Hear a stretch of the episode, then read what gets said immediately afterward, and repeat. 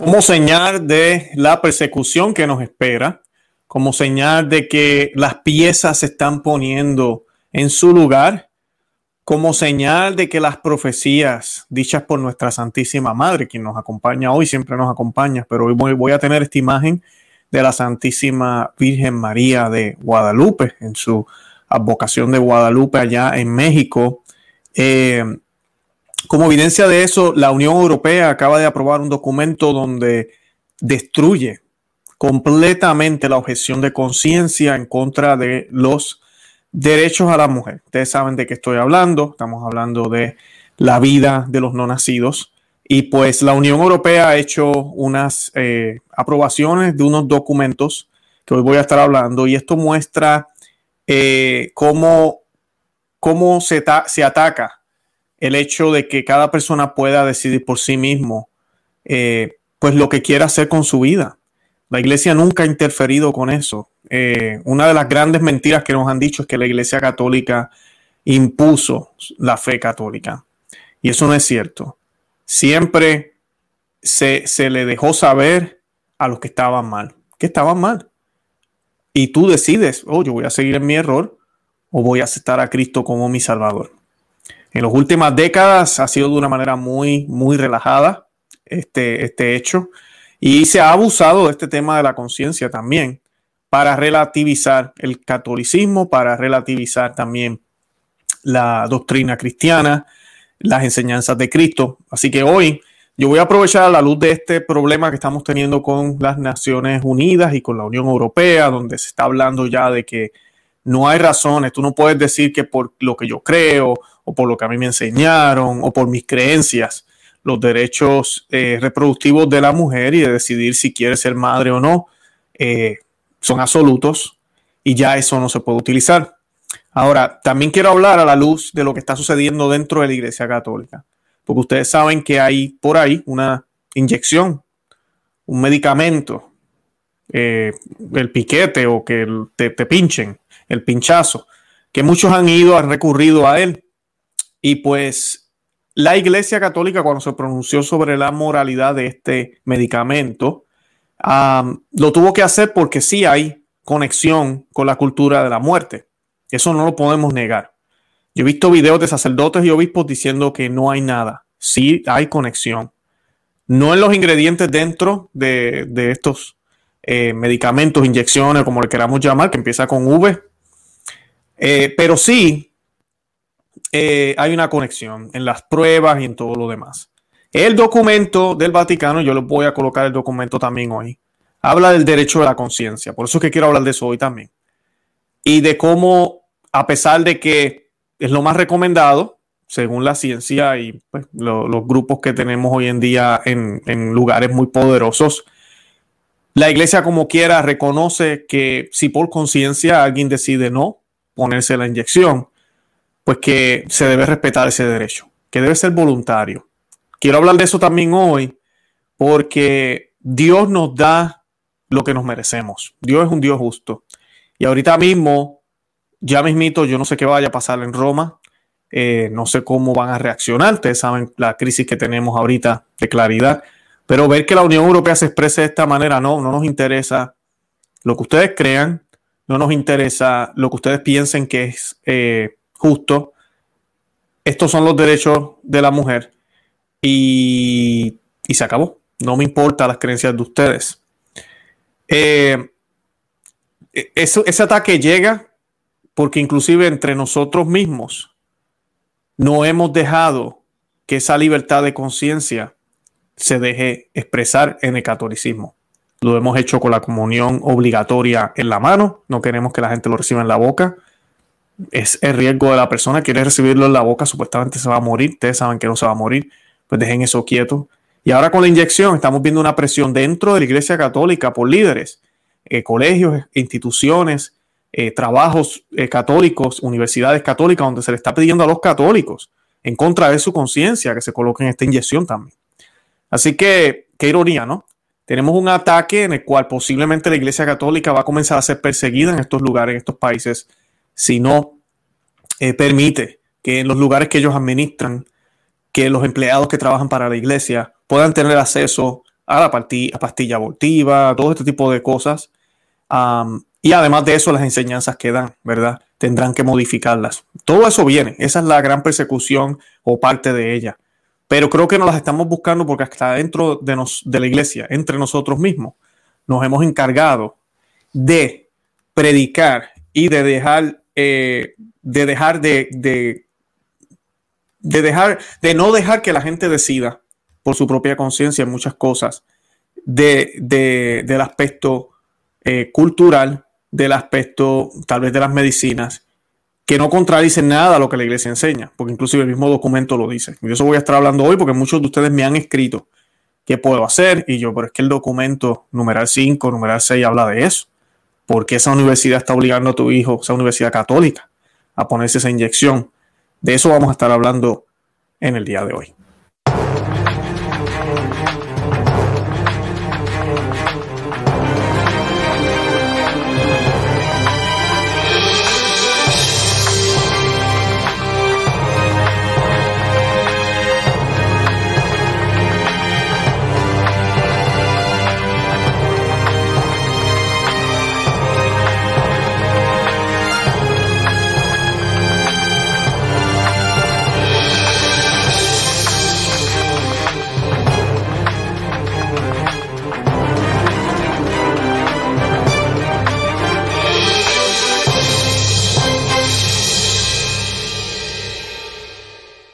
Bienvenidos a Perspectiva Católica. Les habla su amigo y hermano Luis Román. Los invito a que se suscriban aquí al canal, no pierdan el tiempo. Denle al botón de suscribir y a la campanita para que no se pierdan ninguno de los programas. Usualmente grabamos los viernes, a veces lo hacemos en vivo, a veces lo hacemos ya pregrabado. Eh, también tenemos un segundo canal que se llama Conoce, Ama y Vive tu Fe. Bueno, de por sí ese es el primer canal, ya tiene más de 105 mil seguidores. Eh, los invito a los que me acaban de descubrir por este medio que se suscriban a ese otro canal y así no se pierdan nada tampoco de nuestro contenido. Además de eso, los invito a que se hagan miembros cristeros. Eh, en la descripción de este programa están los detalles para que puedan obtener acceso a audios y videos exclusivos para ese grupo, eh, ese ejército cristero. También pueden ir a Patreon por Conoce, Ama y Vive tu Fe. Y estamos también en todos los medios sociales, Facebook, Instagram y Twitter por Conoce, Ama y vive tu fe. Los que nos ven por Facebook siempre les he dicho que eh, solo el 90% del contenido está en YouTube, así que tiene que suscribirse a los dos canales en YouTube para no perderse todo lo que tenemos que ofrecer. Bueno, y para comenzar con la noticia, voy a buscar aquí una imagen de la Unión Europea. Esto salió ayer o antier y son noticias muy malas. Eh, aquí se puede ver hacia dónde se dirige el mundo. El Parlamento Europeo destroza la objeción de conciencia ante el aborto. Al aprobar el informe MATIC, que describe el aborto como atención médica esencial, el Parlamento Europeo ha pasado a considerar el crimen del aborto como un derecho humano, redefiniendo la objeción de conciencia como negación de atención médica. ¿Escucharon eso? Redefiniendo la objeción de conciencia como negación de atención médica. Por eso es que voy a hablar hoy de la conciencia. Eh, las consecuencias pueden ser el inicio de una verdadera persecución contra los católicos consecuentemente en los países de la Unión Europea. Y esto hubieron varias votaciones. El informe Matic se aprobó finalmente con una votación de, 378 votos a favor, 255 en contra y 42 abstenciones. Después de rechazar el Parlamento dos intenciones de bloquearlo. Según ese semanario alemán Diet Tagespost, que fue citado por Así Prensa, una propuesta de resolución alternativa del Grupo Partido Popular Europeo fracasó al recibir 288 votos a favor y 373 en contra. Otra propuesta de resolución del Grupo de los Conservadores y Reformistas Europeos, junto con miembros del Partido Fidesz de Hungría, obtuvo 267 votos a favor, pero 402 en contra. Así que pueden ver que lamentablemente Europa, la gran mayoría está con esto, con esta agenda. No sé qué vamos a hacer. Líderes católicos y grupos pro vida habían instado al Parlamento Europeo a rechazar el informe presentado por el político croata Pedrag Fred Matic y debatido el 23 de junio. Por eso es que se llama así el informe Matic, conocido oficialmente como con ese nombre. Eh, eh, el informe sobre la situación de salud y los derechos sexuales y productivos de la Unión Europea en el marco de la salud de las mujeres es el nombre. Una declaración explicativa adjunta afirmaba que el informe llega a un momento crucial en la Unión Europea en que la reacción y la regresión de los derechos de la mujer cobran impulso y contribuyen a la erosión de los derechos adquiridos y ponen en peligro la salud de las mujeres. Va más allá eh, de, ¿verdad? Definitivamente va más allá de su competencia al abordar temas como la salud, la educación sexual y la reproducción, así como el aborto y la educación, que son poderes legislativos de los Estados miembros. Eso lo dijeron dos miembros del Parlamento Europeo, Margarita de Pisa Carrión y Yawiga Winieskia, que establecieron una posición minoritaria, argumentando que el informe no tenía ningún rigor legal o formal. Eh, tratar eh, el aborto como un supuesto derecho humano que no existe en el derecho internacional, se trata de una violación de la Declaración Universal de Derechos Humanos y de los principales tratados vinculantes, así como de la jurisprudencia del Tribunal Europeo de Derechos Humanos y del Tribunal de Justicia de la Unión Europea. Eso dijeron ellos y aquí pues coincidimos con la opinión de ellos también, definitivamente. Ahora, Roma va, a hablar de esto, se va a pronunciar. Aparentemente va a haber una visita, creo que del, del presidente de la Unión Europea muy pronto, creo que este fin de semana va a estar visitando al Papa Francisco, por lo que vi en unos medios. Eh, veremos a ver qué pasa, pero esto, esto no pinta bueno, no pinta bien. Y pues es esa violación de que eh, el mundo ya no respeta el derecho de conciencia, no lo respeta para nada. Eh, por, e, miren, miren lo triste de todo esto. Por ejemplo, con todos estos grupos minoritarios que tienen tendencias sexuales contrarias a las que normalmente uno conoce, ¿verdad? O decisiones que se toman que, no son que no van con la iglesia, ¿verdad? O con lo que nosotros creemos. La iglesia siempre ha tolerado, la iglesia siempre ha dicho que hay que amar y eso hay que hacerlo definitivamente. Tenemos que amar a todos por igual independientemente de lo que crean. Eh, sí, la iglesia ha sido muy contundente, muy fuerte en ciertos momentos de la historia y todavía lo es en muchos aspectos, donde habla con claridad qué es lo que enseña la iglesia. Pero siempre está el factor de la conciencia. Por eso la iglesia lo que hace es que concientizar con el mensaje de Cristo, para que entonces nosotros formemos nuestra conciencia y podamos tomar decisiones correctas. ¿Qué es lo que dice el catecismo de la Iglesia Católica sobre la conciencia? Que ya no se quiere reconocer.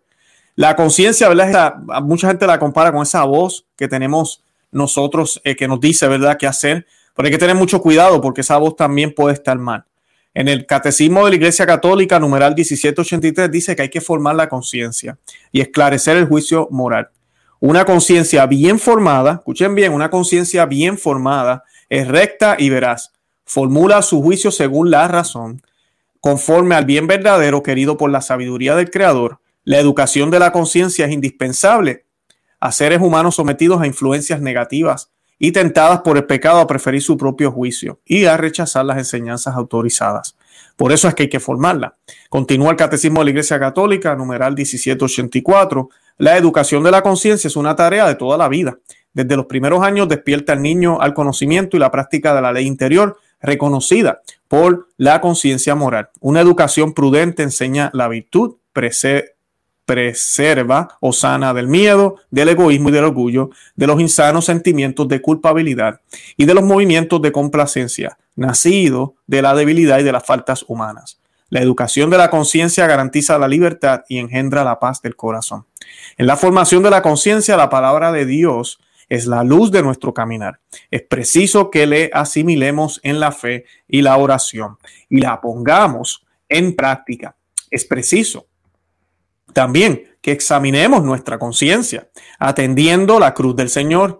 Estamos asistidos por los dones del Espíritu Santo, eso no hay duda, ayudados por el testimonio o los consejos de otros y guiados por las enseñanzas autorizadas de la Iglesia Católica.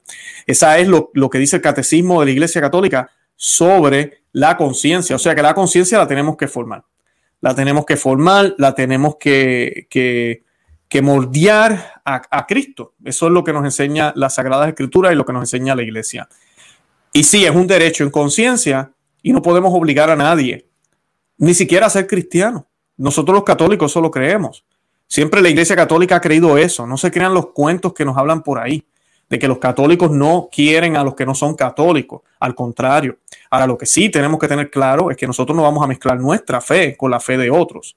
Eh, nosotros sabemos por fe que la verdadera iglesia, la verdadera eh, camino de salvación es Cristo. Eso lo sabemos. Y no voy a entrar en el tema ahora, hay demasiados argumentos para, para poder probar eso. Eh, pero eso no significa que porque una persona no quiere creer, no le interesa, yo no lo voy a amar, yo no lo voy a tratar bien. Una cosa es yo ir allá y darle un palmarazo en la espalda y decirle, tranquilo, tú estás bien, no te preocupes, todos estamos bien, todos nos vamos a salvar. Eso es un problema. Eso nunca ha sido católica y eso está pasando ahora en, en las altas esferas de la iglesia. Pero sí, nosotros tenemos que respetar lo que en conciencia la gente decide hacer. Como dije ya, nuestro trabajo como católico es concientizar, es hablar estos temas para que otras personas sepan. Ese derecho de elegir en conciencia está siendo cada día más oprimido. Nos obligan a creer en ciertas cosas, no nos dejan hablar de ciertos temas. Por eso aquí ven que yo hablo de inyección y pinchazo y trato de no decir la palabra con V, porque todos estos sistemas tecnológicos tienen un algoritmo, miran los videos y piensan que uno está hablando mal. Yo no estoy haciendo ningún llamado aquí a ir o a no ir a ponerse la inyección. Todos ustedes saben mi opinión sobre esto. Eh, así que no voy a decir nada más de, a, ese respecto. Los invito a que visiten eh, nuestro, nuestro canal en Rumble. Eh, estoy dejando el enlace en la descripción de un video que hicimos con el obispo Schneider sobre este tema, sobre la moralidad de este medicamento, de esta inyección, y usted pues tome su decisión por conciencia. Ahora, la conciencia, la iglesia siempre la ha respetado tanto que hasta en este documento, que es lo que quiero hablar ahora brevemente, también se supone que sea defendida. Ese ataque que está haciendo las Naciones Unidas a nivel exterior, no solo a, los católicos y cristianos, sino a todo aquel que se que objete a enseñarle a sus hijos ese tipo de cultura, a mostrarle a otros que eso sí es una decisión que se debe estar disponible para todo el mundo, a decir lo contrario, a decir que está mal, eh, están, están atacando todo lo que es conciencia. Pero dentro de la Iglesia Católica los líderes de la iglesia, algunos de ellos están haciendo exactamente lo mismo. Eh, a mí me han enviado múltiples emails, ustedes que me escriben, y pues preguntándome qué hacer. Eh, yo trabajo para un colegio católico, me dicen, eh, me están pidiendo que me, que me coloque este medicamento, ¿qué hago? mi hijo va para una universidad católica y le están pidiendo que tenga el, el medicamento. Y a mí me sorprende, estos son lugares católicos, ¿verdad? Me sorprende porque yo digo, pero ven acá, el documento no demoniza ni, ni dice que es pecado colocársela. Eso es el documento, ¿verdad? Aunque admite que hay una conexión con la cultura de la muerte, por eso es que el documento sale. Cualquiera que le diga a usted que no hay ninguna conexión, por favor, está diciéndole mentiroso entonces a Roma, al Vaticano, a la Congregación para la Doctrina de la Fe. Ellos sí lo dicen, hay una conexión. Eh, pero ellos dicen que por las circunstancias, además de que hay una leja, estamos supuestamente lejos de lo que se hizo mal con esas células que se utilizaron, pues entonces no es, no caemos nosotros, no participamos de esa culpa. Eso es lo que el documento dice. Pero el documento también dice, y es lo que yo quiero mostrarles ahora, les voy a compartir eh, el, el documento en sus pantallas para que lo puedan ver. Lo que nos están escuchando, pues lo voy a estar leyendo. Yo sé que muchos de ustedes solo me escuchan. Y pues para que vean que no son inventos míos y que es lo que, lo que la iglesia, en coherencia con lo que la iglesia católica siempre ha mostrado y ha enseñado, porque nadie puede ser obligado a hacer nada.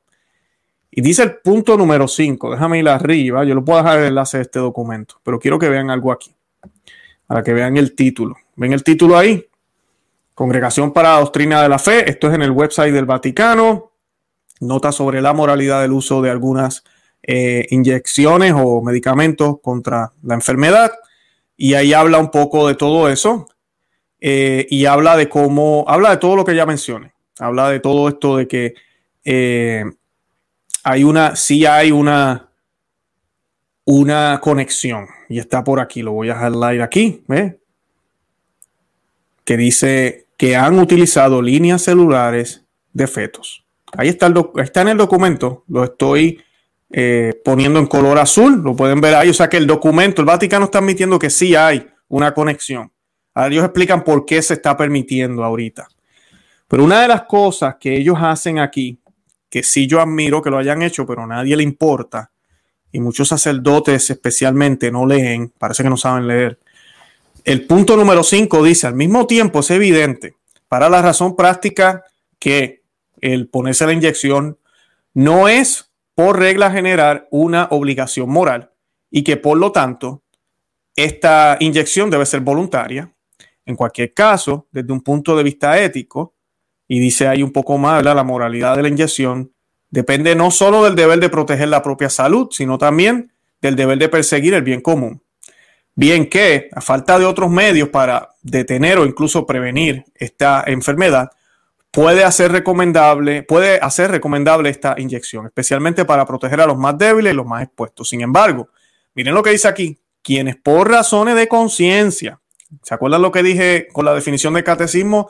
La conciencia la tenemos formada y si por ende hoy que oye razón creemos que esto está mal, o simplemente, mira, la iglesia siempre ha respetado ese derecho, por eso es que ha tolerado a otras religiones. Tolerar, no aprobar, tolerar por razones de conciencia y ellos rechazan la inyección producida a partir de líneas celulares, otra misión más de que sí la producen a partir de líneas celulares. Estas son palabras del Vaticano, aprobado por el Papa Francisco, eh, emitido por la Congregación para la Doctrina de la Fe. Y se rechazan la, eh, para aquellos que rechazan el medio producido a partir de líneas celulares precedentes de fetos abortados, deben tomar las medidas con otros medios profiláctico y un comportamiento adecuado, eso lo sabemos ya, yo lo he dicho aquí muchísimas veces, para evitar que se conviertan en vehículos de transmisión. En particular, deben evitar cualquier riesgo para la salud de quienes no pueden obtenerla, ¿verdad? No pueden, eh, no pueden tener esa eh, medicina por razones médicas, gente que es alérgica o de otro tipo y que son los más vulnerables. Lo que me gusta de este párrafo es que dice, para aquellos que no la tienen, eh, déjenme, déjenme eh, explicarles aquí, porque eh, yo escuchaba un sacerdote los otros días y el sacerdote eh, decía que si usted no se ponía este medicamento, pues quédese en casa, porque nos va a poner a, nosotros en riesgo. Mi punto es, si usted ya se puso el medicamento, no tiene nada que preocuparse, eso nos dicen, nos han dicho muchísimos ya, que es tan efectivo que usted no tiene que preocuparse de nada.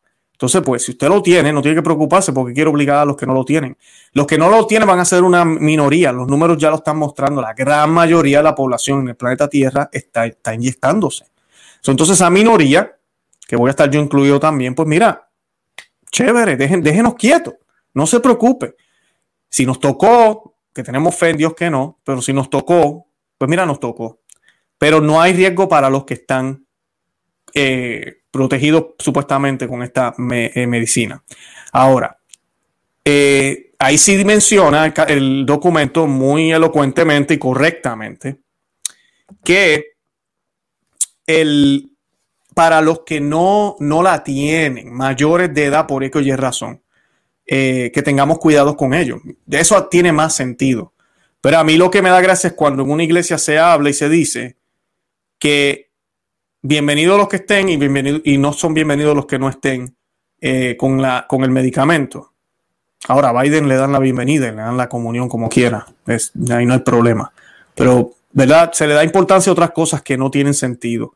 Y el documento dice que en conciencia debemos respetar a los que han decidido no colocársela. Además de esto, yo creo que es un derecho de que haya confidencialidad. porque tengo yo que decirle a la iglesia que si la tengo o no? Eso no tiene ningún sentido. Cuando vamos a la iglesia, es que, es, que se supone que sea lo más importante es lo espiritual, eso se, no se habla. Yo no voy a la iglesia y le digo abiertamente a todo el mundo todos los pecados que hice. Así que tengamos mucho cuidado. El, punto número 6, miren lo que dice. Dice, por último, existen también un imperativo moral para la industria farmacéutica, los gobiernos y las organizaciones internacionales, garantizar que los medicamentos eficaces y seguros desde el punto de vista sanitario y éticamente aceptables sean también accesibles a los países más pobres y sin un costo excesivo para ellos. La falta de acceso a este medicamento se convertirá de algún modo en otra forma de discriminación e injusticia. Y están hablando ahí de los países pobres, pero también está hablando, y aquí mencionan eh, la palabra eh, ética, porque ¿verdad? éticamente aceptable. Es un llamado a que hagan esto. Lamentablemente esto no lo habla nadie. Yo no escucho sacerdotes ni obispos hablando de esto. Está en el documento. Es hora ya de que empecemos a hablar de esto. ¿Dónde están? Que, que aparezcan ya, que tenemos que exigir esto. Y pues, porque es nuestra conciencia, ¿no? De eso estamos hablando.